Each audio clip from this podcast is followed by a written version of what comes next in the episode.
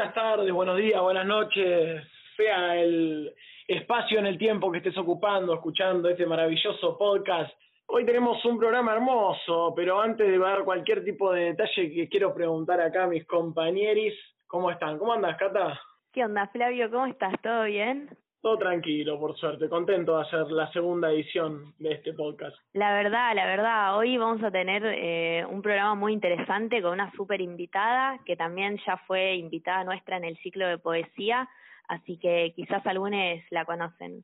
Sofi, Kate, Nico, ¿cómo andan? Hola chiquis, ¿cómo están? Acá Kate. Hermoso el programa que se viene, tremendo, tremenda la temática. Hoy vamos a estar hablando de los sueños en la literatura. Y un poco en general, ¿no? En la vida también. Así que prepárense, esténse atentes porque van a escuchar cosas espeluznantes. Oh. Otra vez espeluznantes. bueno, menos espeluznantes quizás. ¿Qué nos contás? ¿Cómo andás? ¿Cómo, ¿Cómo fue esta semanita, estos 15 días que pasaron desde la primera edición? ¿Cómo andas, Flavio? ¿Todo bien? ¿Cómo andan en general? ¿Cómo estás, Nico? Bien, bien. Mira, tengo una sorpresa. Ya entregué mi tesis, así que pronto la mugre se viene con un psicólogo oficial, te digo, matriculado. Vamos a tener que ¡Ah! Acá no, trae, acá no traemos invitados de, de segunda, así, de segunda mano, ¿entendés cómo es? Acá no vamos para arriba, sí. Acá exactamente. Qué mejor que ahora presentarles entonces a ustedes a Malena Hauerbaum, nuestra invitada del día de hoy, una poetisa increíble. Hola, Male. Hola, chiques, ¿cómo andan? Qué lindo estar acá con ustedes. Gracias por invitarme. bienvenida. Gracias por venir. Un placer para nosotros tenerte acá en el programa. Gracias. La verdad que sí. ¿Qué onda? ¿Estás preparada? Sí, como lo mucho preparada que puedo estar. Todo lo preparada que puedo estar. Buenísimo, buenísimo. Bueno, Male nos trajo algunos de sus poemas, así que como siempre, como este no deja de ser un espacio poético después de, de todo, vamos a estar escuchando también algunas de sus poesías y la temática del día de hoy es los sueños, el mundo onírico. Así que si querés te podés ir durmiendo una siestita con esto de fondo y a ver qué soñás, ¿no? No sé qué pasaría si hacen eso. Hay varias técnicas de escuchar, digamos, cosas durante los sueños para inducir, digamos, como tanto música relajante como mantras, como cosas para inducir sueños lúcidos o viajes astrales. Así que bueno, vamos a ver, capaz el podcast le sirve a alguien. No nos tengo tanta confianza, Pero antes de meternos de lleno, me gustaría investigar un poco con Male cómo es que ella, porque bueno, no, o sea, la temática eh, del día de la fecha va a estar relacionada con su poesía, así que me gustaría que charlemos un poco con ella cómo es esta eh, introducción que hace ella en el mundo onírico a partir de su poesía, cómo se va sumergiendo ahí, creando esta sensación tan onírica en algunos de sus poemas. Bueno, después de que me invitaron a, esta fecha y, hablamos, me quedé pensando por qué, porque yo tengo muchos sueños playeros y a veces cuando me despierto los escribo, pero nunca me puse a hacer poesía específicamente de los sueños. Me di cuenta que si me pusiese a escribirlos seguro serían más como historias. Y sin embargo, cuando escribo poesía, muchas veces es muy onírica, manejo muchas imágenes, mucha fantasía, me gusta ir como rompiendo las estructuras del mundo lógico en el que vivimos. Y creo que eso es lo que le da ese tinte onírico, ese tinte más simbólico en el cual claro, sí, algo así. Entonces me gusta jugar con con con símbolos, con la naturaleza, con con imágenes que, que representan, que cuentan sin decir explícitamente lo que está sucediendo. Entonces cada persona le puede despertar, significar, eh, sentir algo distinto. Claro, y a mí lo que me, o sea, me pareció interesante de tu poesía, que ahora vamos a escuchar algunos de tus poemas, fue justamente esto, ¿no? Cuando estábamos empezando a preparar el, el, este episodio, que no son específicamente relatos de sueños, pero sin embargo crean una sensación onírica. Como que en ese sentido me quedé pensando que quizás podemos pensar que hay quizás dos maneras de abarcar como la temática onírica, que una puede ser como reflejando eh, explícitamente queriendo reflejar el sueño y otra como más creando la sensación de sueño, como creando un sueño eh, despiertes de alguna manera, ¿no? Entonces, eh, nada, te quería preguntar si vos además igual eh, escribís tus sueños. O sea, por lo que dijiste en tus poesías, no necesariamente, pero vos escribís eh, cuando te levantás los sueños o tenés alguna relación con eso. Sí, eh, depende del momento. Hay veces, hay momentos que los escribo más. En general, cuando me decido a acordarme de qué vengo soñando, sí, una de las prácticas más importantes para recordar los sueños es escribirlos recién levantadas o contárselos a otras personas. A principios de este año me puse a leer bastante Jung y empecé a tener como un, un diario de mis sueños, que en otras épocas también he tenido, después lo fui dejando, ahora cada tanto cuando me despierto y me flashea algo, lo, lo anoto, lo escribo, pero lo escribo sin una perspectiva más artística, más como un registro. Bueno, también pero de alguna manera el contacto este que mantenés con los sueños, creo yo que más allá de, de, que en el momento en el que escribís las poesías no estés hablando de un sueño particular, eh, al tener tan presente esto de lo inconsciente y los sueños, eh, quizás eso hace que también en la vida real empiece a fusionar un poco el mundo inconsciente y el mundo consciente, ¿no? Como esto que decías de de romper las estructuras de lo lógico, como que quizás este vínculo con, con los sueños tan profundo que tenés, eh, te lleva a que aun cuando no estás escribiendo un sueño, a la realidad misma esté como dentro de ese plano, ¿no? De alguna manera.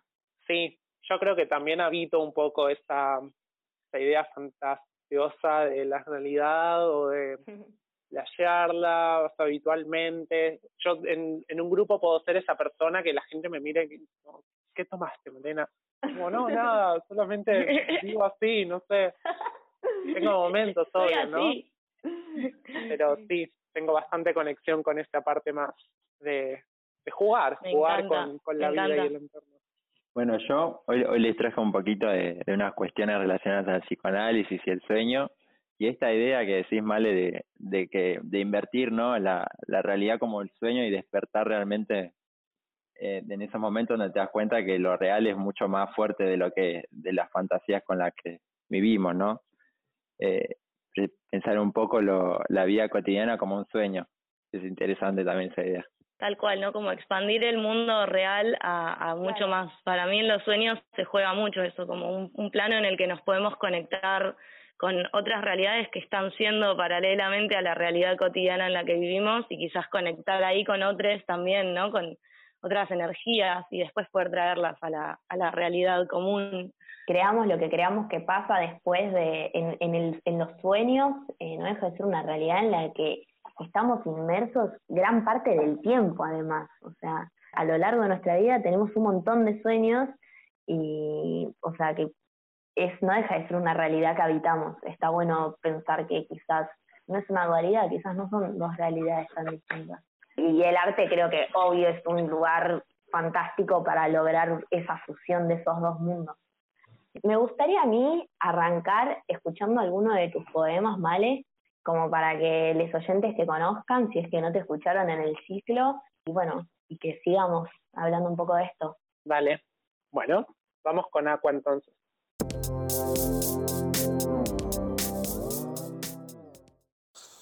Tantas estrellas solo te queda nadar.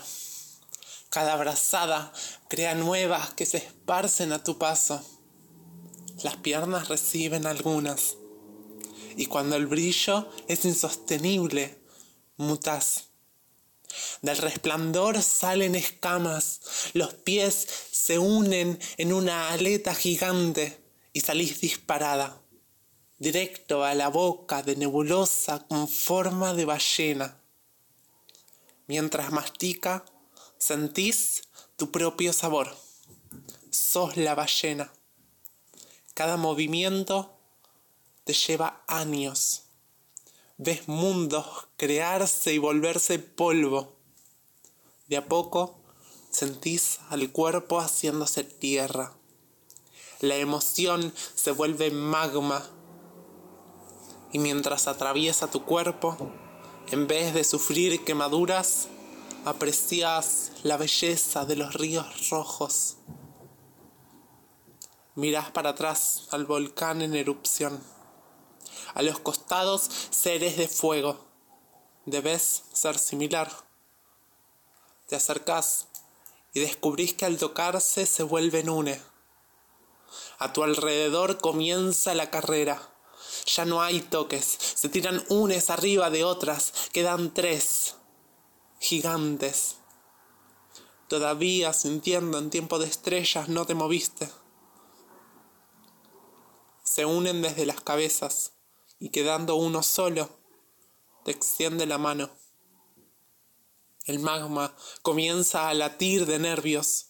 Su dedo del tamaño de tu cuerpo te llama. Y en cuanto dos chispas se tocan, desapareces. Sos vos. Sos gigante. Sos todo el fuego. Y ya no sos. ¡Bien! ¡Wow! Me encantó. Me encantó. Tremendo. Esa fusión con, con esa especie de, mm, no sé si monstruo magmático. Tipo una unión al, al todo, digamos. Sí, eh, a mí me, me voló mucho la cabeza la parte en la que en la que decís no te en tiempo de estrellas no te moviste.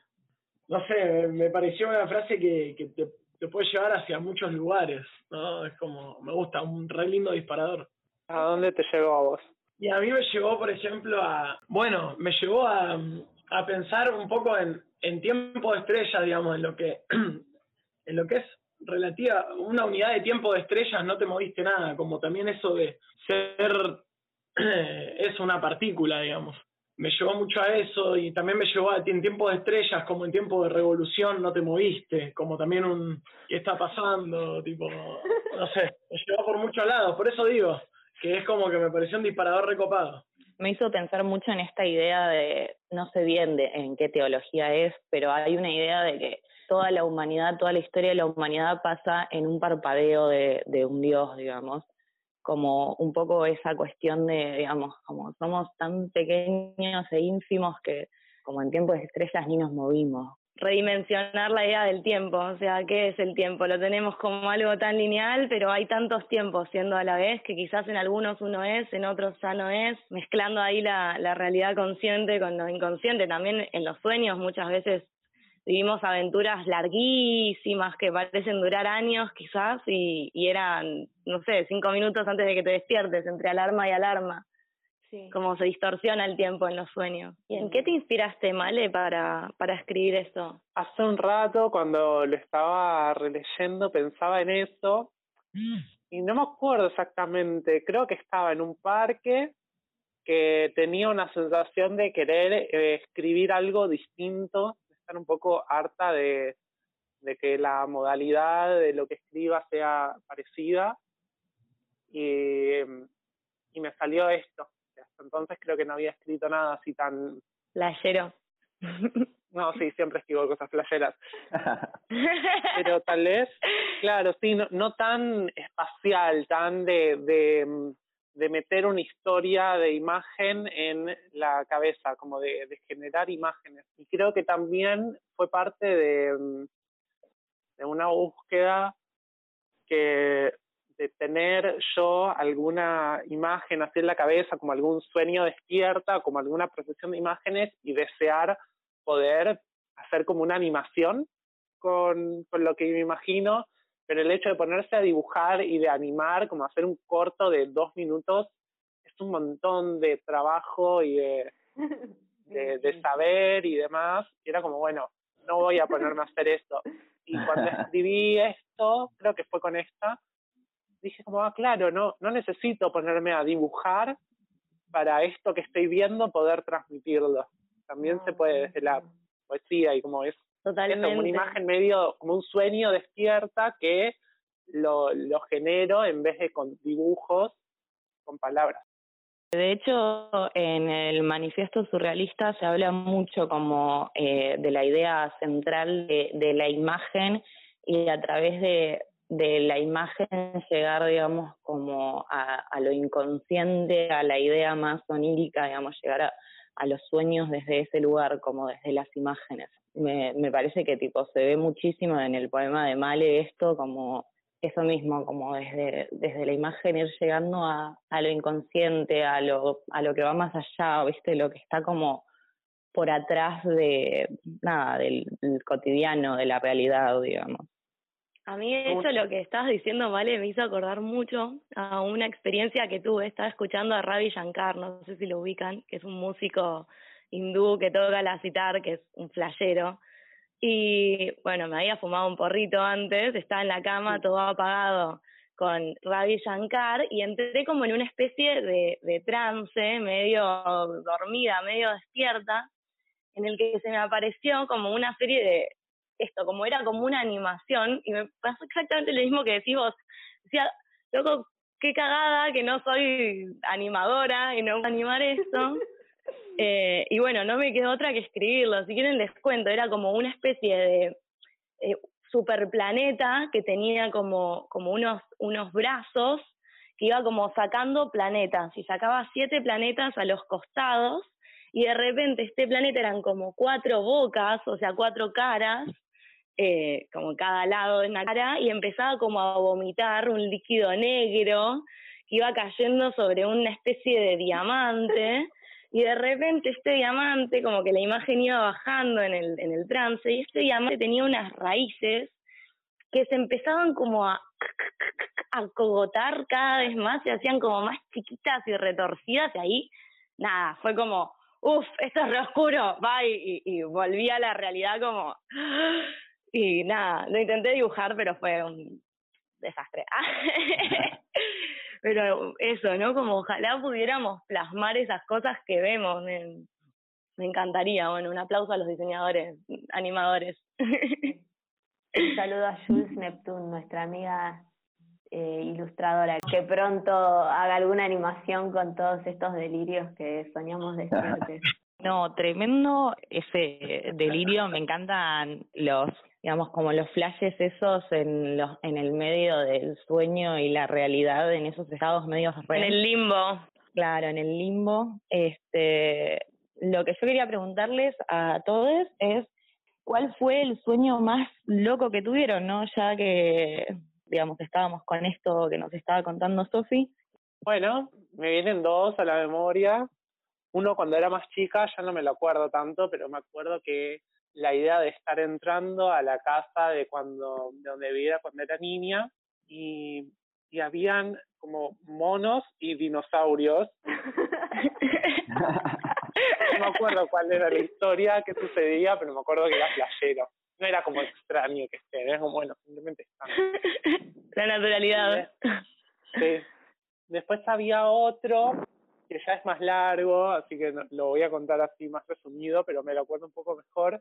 Pero estaba como en un lugar medio escondida y venía lo que sería la ayuda a sacarnos, estábamos con un grupo, entonces salíamos, nos trepábamos como a los techos y empezábamos a saltar entre los techos escapándonos. Los techos empezaban a volver árboles y estábamos saltando entre los árboles.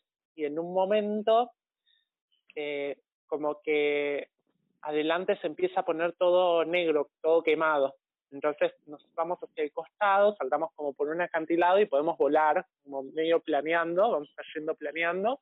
Y adelante nuestro eh, también empieza a estar quemado y de repente vemos como un rayo de fuego que viene hacia nosotros, lo esquivamos y adelante está como un, como un Godzilla que nos está disparando rayos de fuego por la boca, así que lo esquivamos, lo vamos por el costado y um, hay agua y como un mar, sale un kraken que se empieza a pelear con el con este otro bicho que tira fuego, el bicho que tira fuego le gana, nos seguimos escapando y terminamos llegando a un a una especie de, edificio que cuando entramos es como un museo, nos persigue el bicho gigante, nos dispara como un coso de fuego, lo esquivamos y eventualmente cuando entramos se va y la persona del, del museo nos cuenta que, que, en realidad es muy territorial y cada, el bicho este, el, Godzilla, cada persona que pasa por ahí lo persigue y le empieza a disparar fuego. Y yo pensaba, como, ¿cuántas obras de arte se habrán quemado con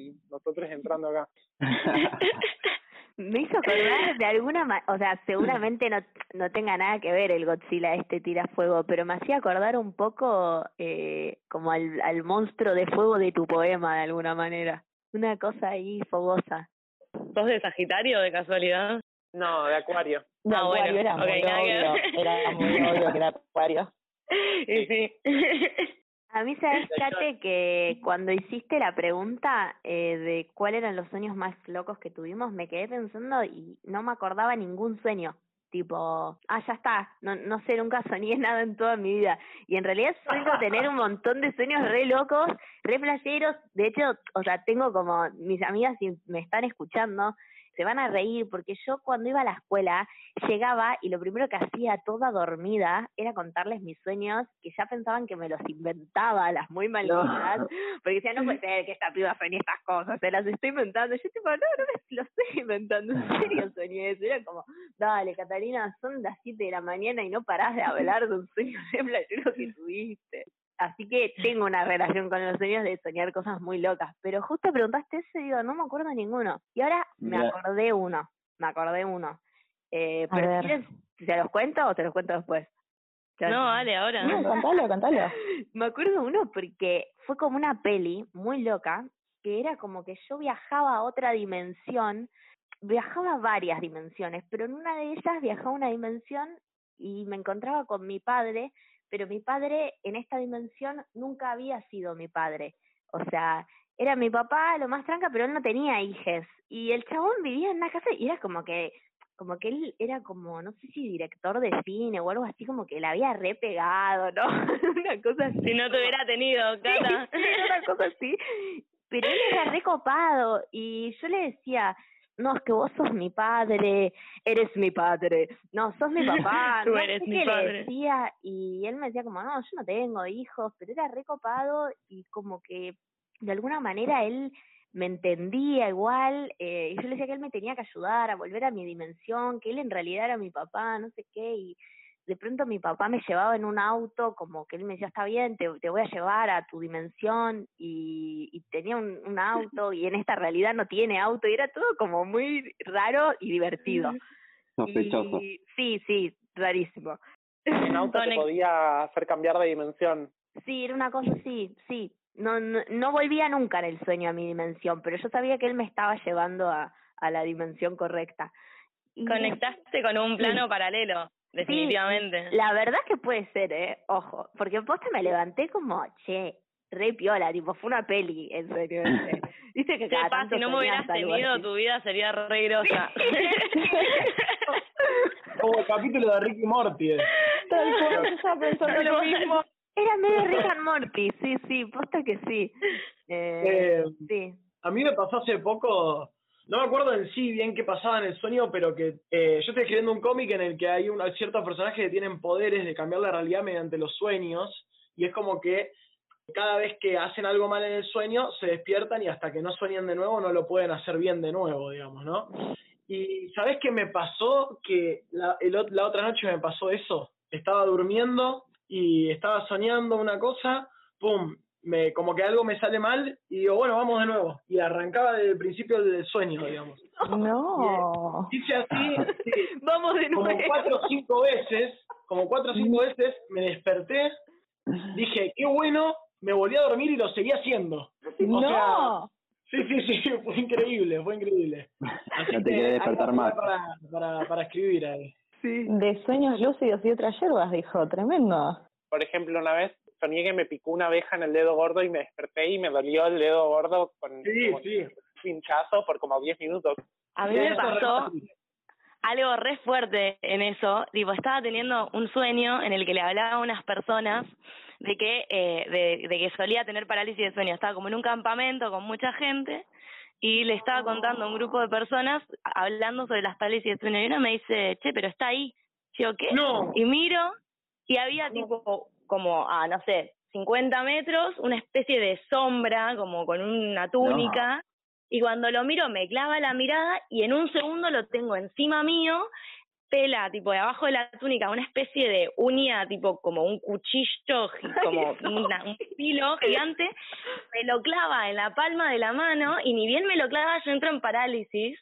Y estoy hace unos minutos, cuando me despierto me dolía donde me había clavado el filo como si me lo hubiera estado clavando en serio que es o sea, ya me dolía, tipo, claro.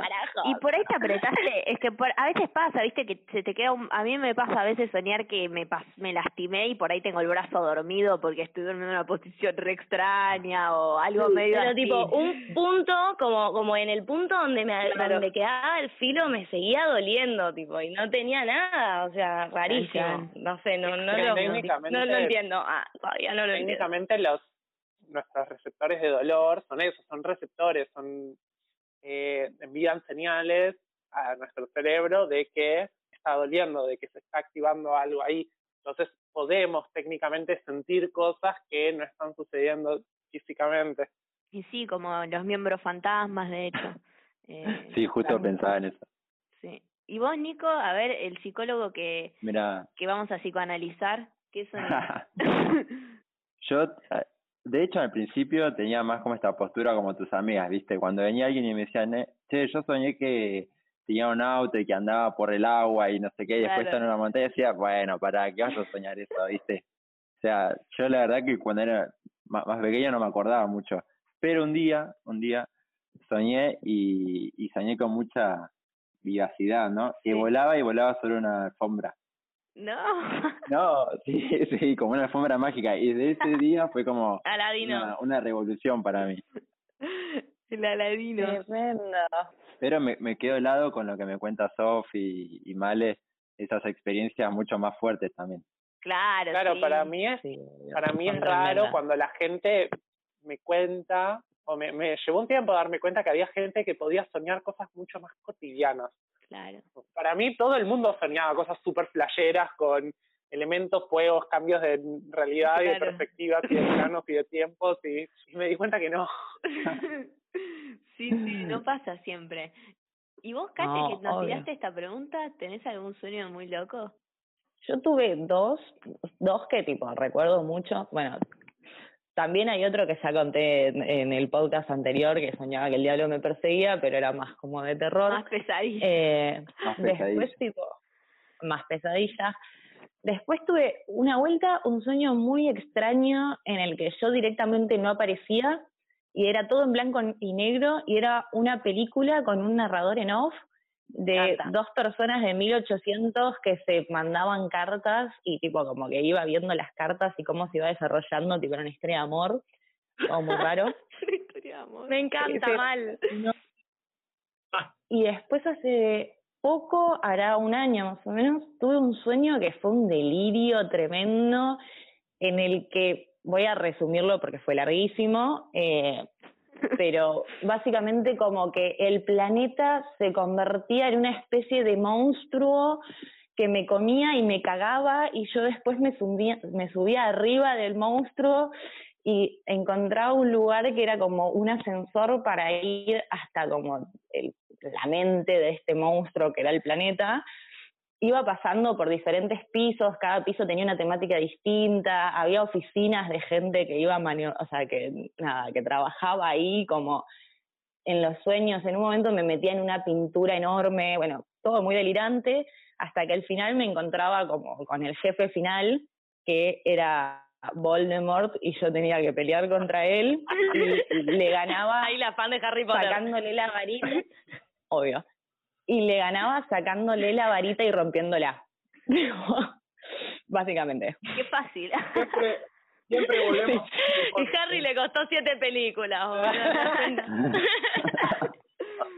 Tengo un, una de las poesías que elegí para hoy, que creo es la única que escribí realmente sobre un sueño, pero no sobre un sueño mío. Una amiga me contó un sueño y ah. eso me inspiró y escribí un, un poema sobre la, el sueño de mi amiga. Se llama... cumbia. 77. Ah, y ya que estamos, eh, les digo, para quienes están escuchando, ustedes también, si quieren cerrar los ojos, ya que son poesías tan con imágenes, puede potenciarse mucho más lo que, lo que se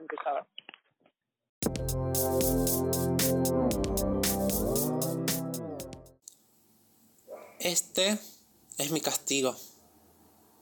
Ser atada a un árbol, cual bruja. Que cada lágrima que dejes brote fuego, que las hojas se iluminen y el llanto se incendie.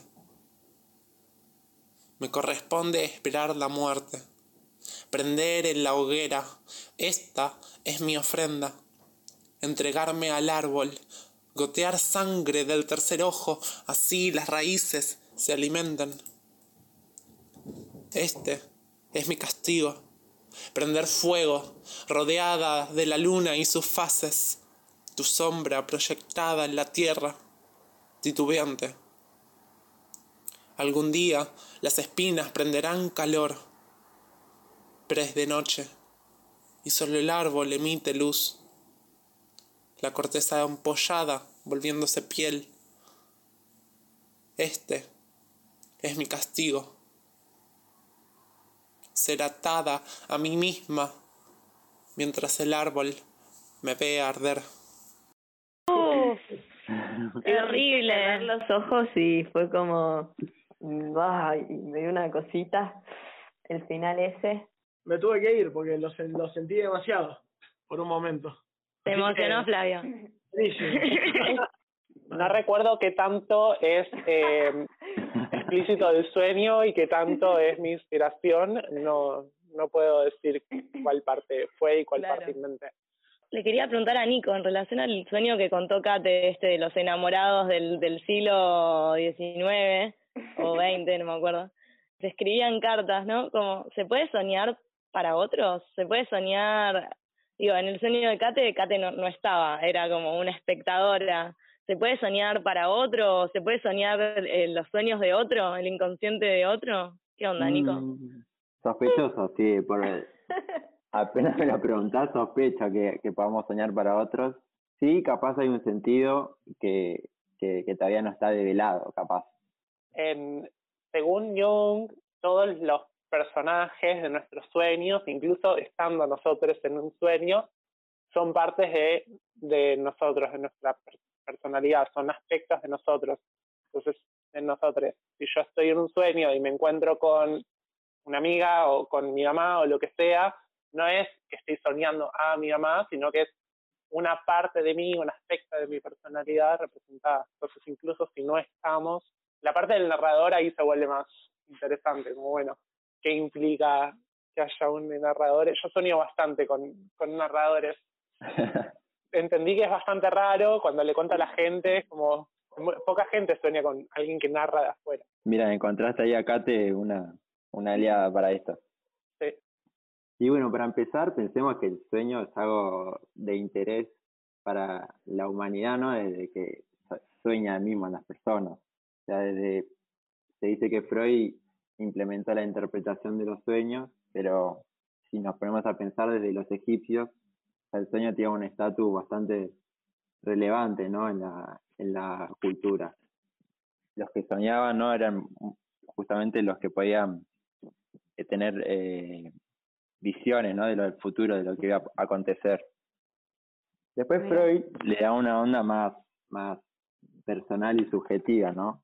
Y dice como que el sueño encierra un contenido inconsciente propio, pero que justamente es interpretable hasta un cierto punto donde eso ya no se interpreta y ahí y entraría el deseo. Por eso hay que ver, cada sueño responde mucho también a, a los intereses personales, a la propia vida, a la historia. Entonces digo yo, ¿no? Que en este sueño de Kate me parece que la más indicada para responder es ella. ¿Qué,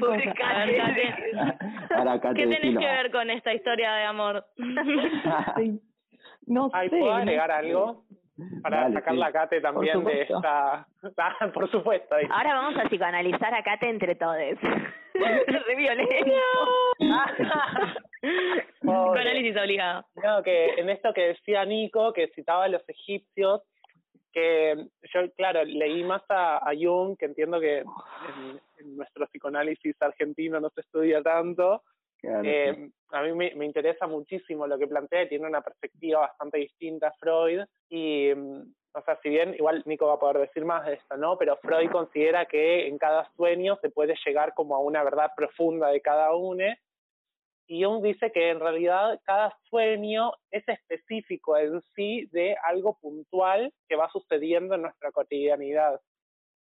Y que en otras épocas eso puntual era, como decía Nico, como en algún sentido eh, como visiones del futuro o los estudios de Jung o Jungianos se estudia tribus en las cuales eh, hay mucha más conexión con la naturaleza y con una misma y con el sentido espiritual. Entonces los sueños resuelven cosas de la cotidianidad.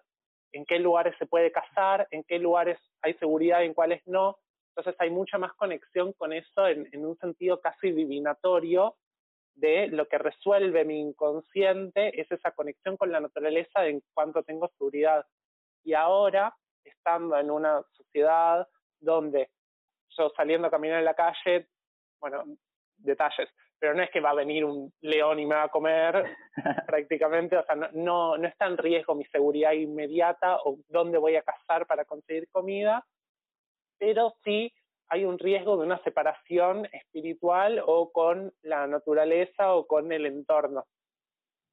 A partir de muchos años y de creencias, como bueno, es que acá había gente que da filosofía, ¿no? También, como nos van a poder ir contando el proceso histórico de este aislamiento. Entonces, eh, desde la teoría junguiana dicen como, bueno, lo que nos dicen los sueños es un poco volver a esa conexión más con una misma o con lo espiritual o más con los procesos que vienen pasando. Y después, como decía Nico, la mejor persona para analizar el sueño propio es una. Con acompañamiento, con una visión de afuera, tal vez es más fácil llegar a la conclusión, más con alguien que haya estudiado específicamente sobre sueños, pero nadie te va a decir como, ah, soñaste con blanco y negro significa esto. Claro, claro, yo comparto que eso no, existe, digamos. Es una cuestión que también alienta la búsqueda propia de, de, los sentidos que tenemos en relación a nuestra personalidad, nuestro ser, lo que queremos ser también. A mí me pasa que si bien, bueno, mis, mis padres psicólogos, o sea, mamé Freud, Lacan desde la cuna, eh, no, mal, eh, así salí, no, mentira yo tengo como un vínculo medio místico con los sueños. O sea, para mí no, no tienen igual cero fuente científica en esto, que es un eh, para mí no tienen tanto que ver con, con algo propio necesariamente, sino que, como decía antes, creo que es como un plano donde nos podemos comunicar con, con, con los demás y con energías que están siendo, digamos, simultáneamente y que no logran entrar bien en nuestro marco simbólico común por ejemplo, mm, me acuerdo ahora, el otro día, bueno, también todo esto de las parálisis de sueño, todo eso muy relacionado. El otro día, eh, nada, me dormí y de repente entro en una parálisis de sueño donde en, mi sueño está Kate. Y yo le digo, Kate, estoy en parálisis de sueño, ayúdame a despertarme. Y Kate me da la mano. Y yo la siento a la mano súper real, ¿no? De Kate. Pero digo, pero yo sigo, sigo soñando porque no estoy despierta, estoy en la parálisis. Bueno, nada, finalmente me despierto, finalmente Kate no estaba. Al día siguiente digo, boluda, no sabes lo que soñé, tipo, tuve una parálisis de sueño. Y me dice, yo también. Y digo, ¿a qué hora? Y bueno, resulta que las dos tuvimos parálisis de sueño a la misma hora, viste, te despertás, ves el reloj, dos y cuarto de la mañana. Casualmente ella estaba, yo no estaba en la de ella, pero ella estaba en la mía. Entonces, para mí hay como planos donde nos comunicamos, tanto entre nosotros como con otros seres que quizás están más lejos todavía pero así como, como reales, ¿no? Medio místico lo interpreto, no como que tenga necesariamente un mensaje, ah, em, no sé, tengo que dejar este trabajo, ah, me gusta Menganito y no me he dado cuenta, sino como, bueno, lugares donde podemos laburar así en lo, en lo inconsciente, no sé, más, más lo, lo, lo veo yo. Sí, sí, más. capaz es una falopeada. No, no, está, está re bueno, es lo que es lo que pensás y cómo vivís eh, lo onírico y me parece que también lo interesante es que seguro varios oyentes pueden ir escuchando una postura, otra, viendo en qué se identifican y cómo piensan ellos a sus propios sueños. Eh, antes de seguir, que yo tengo algunas preguntas más que le quiero hacer a Male, me gustaría que nos lea, nos lea alguno más de sus poemitas si le parece. Bien. A ver, ¿cuál en relación a lo que venimos charlando. Sí, este.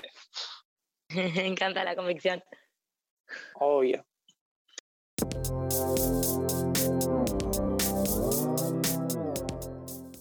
Se llama picada. Nubes de aprendiz. Ojos esmeralda que despiertan al sol. Bienvenido, calor de los dioses. Despiértese el interior de cada instrumento, las cuervas vívidas. Despierte, labre la tierra hasta ascender y cubra con sus alas celestes al huérfano. Dele mantas, arcoíris y la promesa del camino, del cielo bañado, de las nubes brillando entre auroras, que el oro está al comienzo, en el tobogán, cayendo, despertando los vientos. Sentí los bandaneones, las manos que aprietan la cara, la orquesta tántrica zumbando y zumbando. Despertá en cada rincón del bosque. ¿No ves que los mosquitos te están picando? Nunca vas a encontrar dos iguales.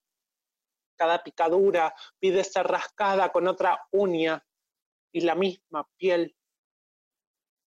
La sangre ahora flota con alas de insecto. Déjala ir. Podés crear más, entender el misterio del aire hecho tierra y coagular la sangre en pez que nade entre las crestas deseando explotar. Déjalo explotar. Que siga sus pulsiones como la mancha dorada del horizonte.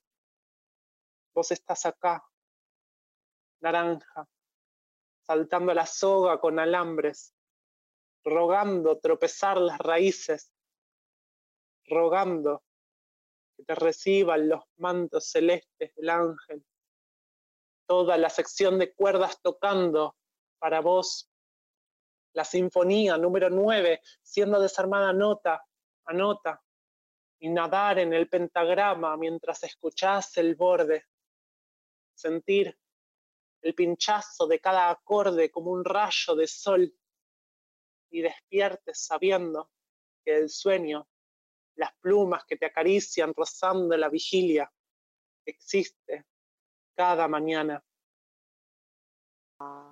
Male, sin palabras, sos una escritora de la concha de la lora. Por favor. Bueno, gracias.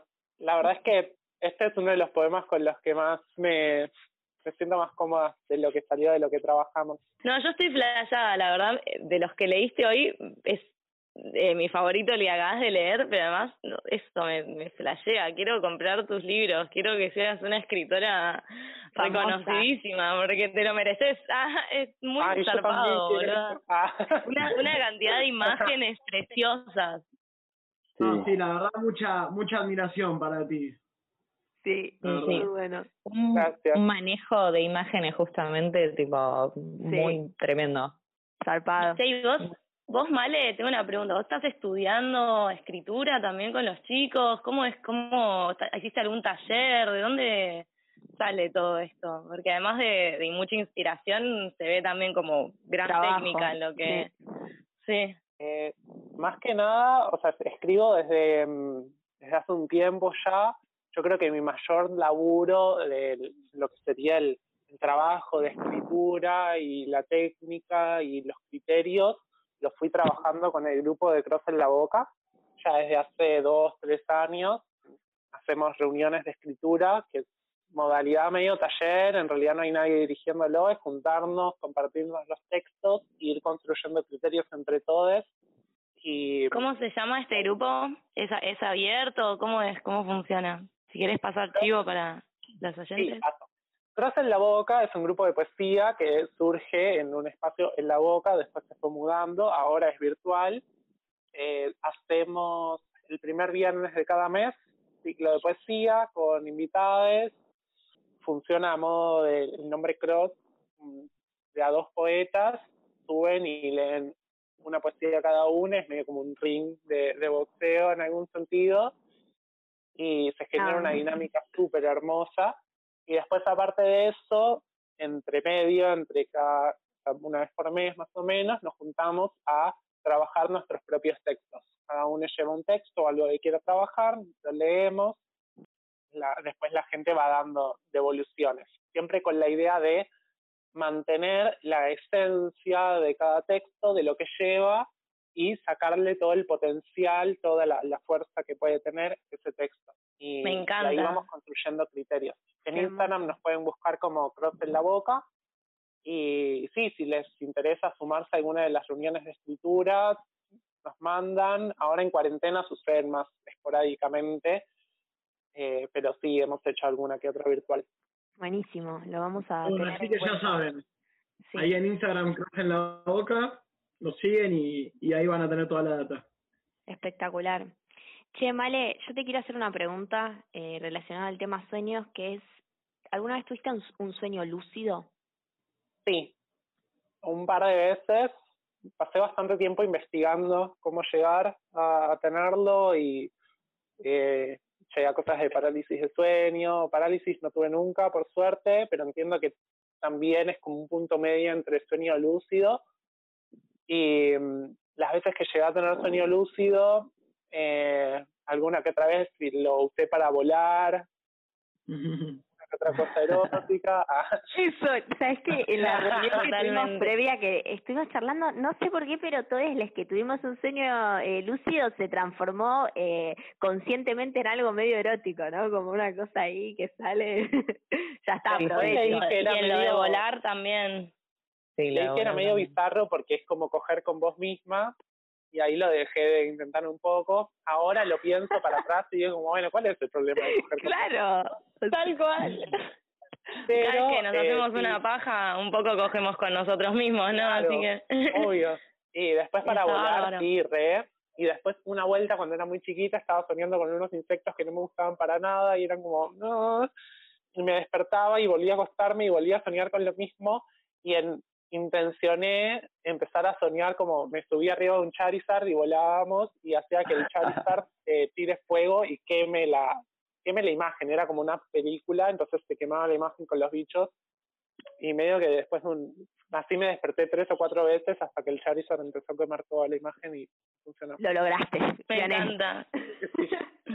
¿De qué presente está el elemento del fuego eh, eh, en tus sueños, en tus poesías? Sí, ahora que le dicen, sí. No siempre, pero sí. Aparece. Aparece. Más que otros elementos incluso, sí. ¿Sabes que hay una peli eh, que está muy buena que se llama Waking Life? No sé si la viste, Male. Vi partes. Bueno, porque es una peli que la re recomiendo a todos, que de hecho es animación y también me quedé pensando como que hay una relación ahí que lo onírico va muy bien para la, para la animación, me parece.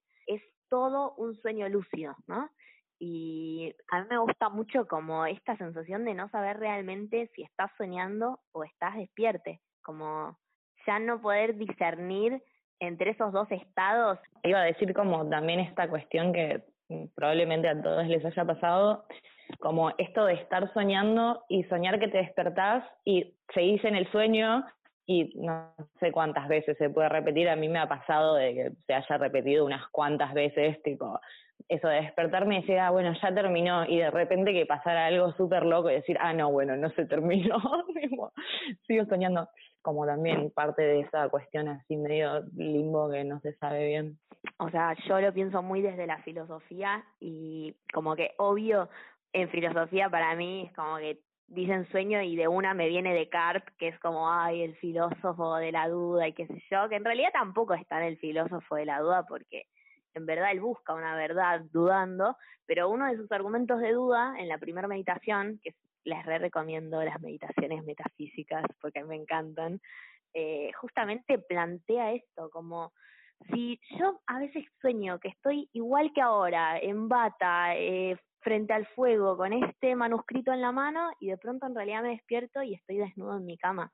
O sea, ¿cómo puedo saber que son dos estados distintos si en los dos estados tengo el mismo contenido en definitiva, ¿no?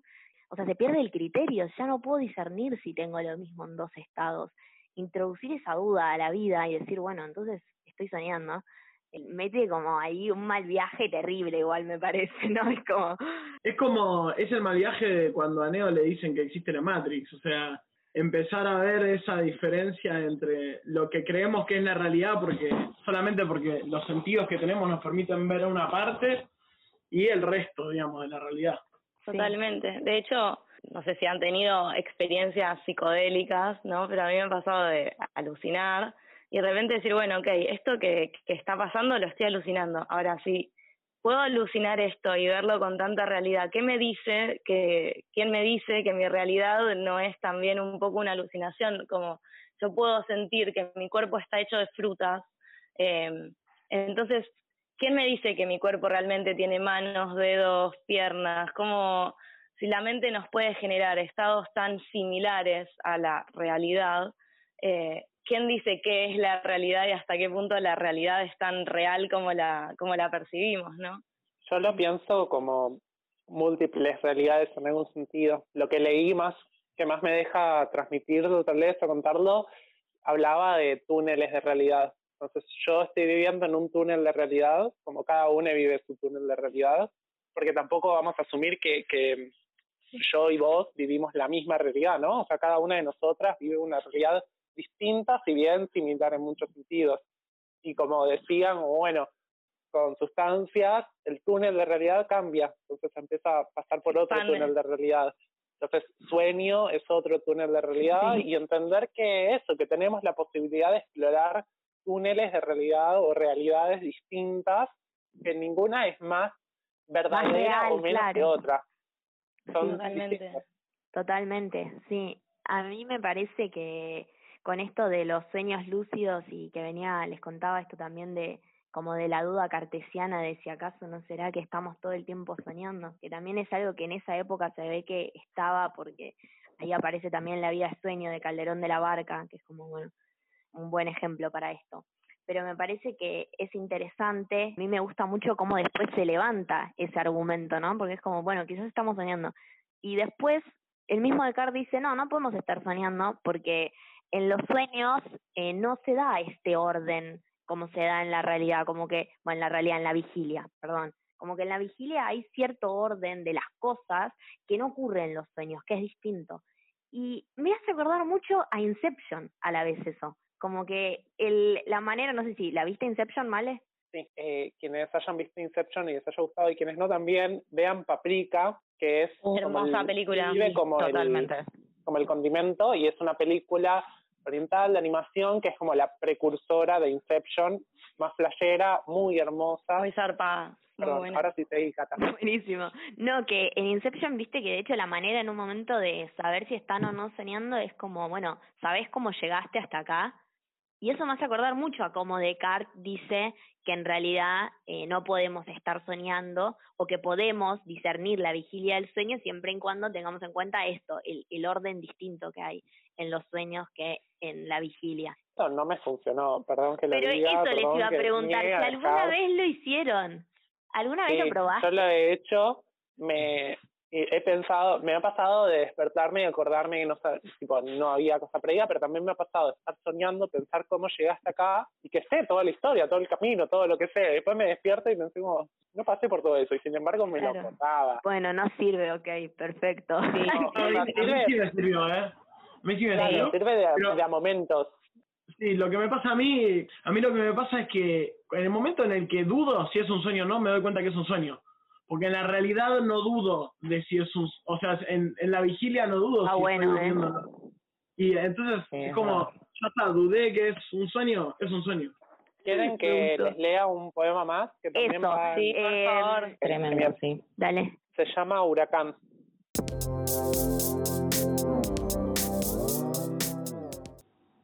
Los gigantes despiertan.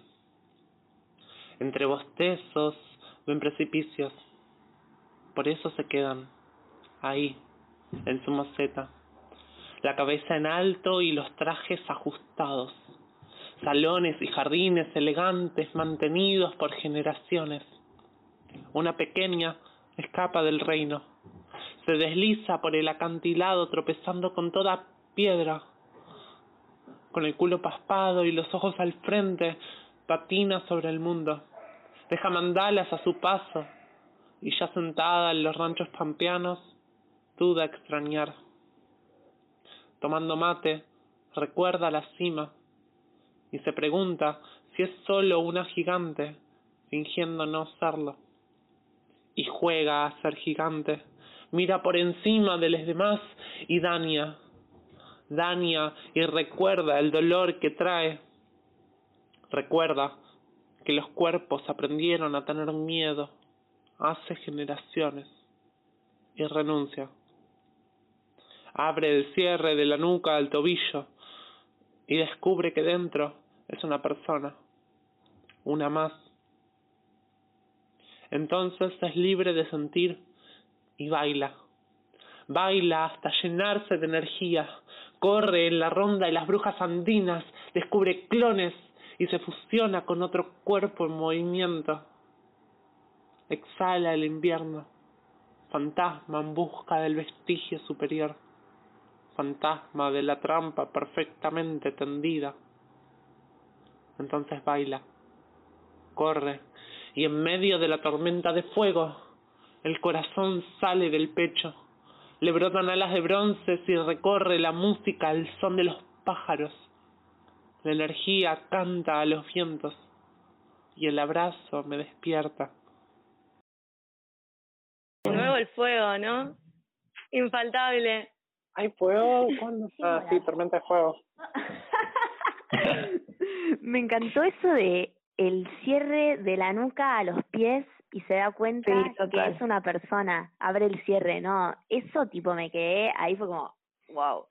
Me pasa que además me parece que jamás podría escribir algo como lo que escribís y que me salga bien, tipo, siento que es muy sincero, ¿no? Porque a veces me pasa que veo algunos poemas que me parece que son tan flasheros que digo, bueno, no sé, no, no entiendo mucho, o me parece que la persona que lo escribió quiso hacerse como la flashera, y sin embargo con tus poesías no me pasa eso, como que siento que es muy genuino el flash ese que tenés, y que lo transmitís muy bien además. Esto fue un, un día mío real, Real. traducido a un lenguaje más simbólico, pero como todas las Claro. sensaciones, todo lo, lo que fue sucediendo, eh, pasó. Buenísimo. Incluso el abrazo que, que, me, que me sacó de No, ese como estado más onírico real en el que estaba. Muy bueno. Bueno, ya es tiempo de irnos. Lamentablemente, yo me quedaría. La verdad que fue un re placer tenerte, Male. Male. Sos una genia, Mal. La, La verdad la que sí. rompes. Muchas, muchas gracias por compartir. Sí, gracias. Eh, Eh, Esperamos verte pronto de nuevo en Sí. los ciclos de lectura los viernes en Eh, Instagram. Antes de cerrar, antes de cerrar, Male, no sé si querés decirnos algún lado donde te podamos leer, alguna cosa, digamos, algún blog, tu Instagram.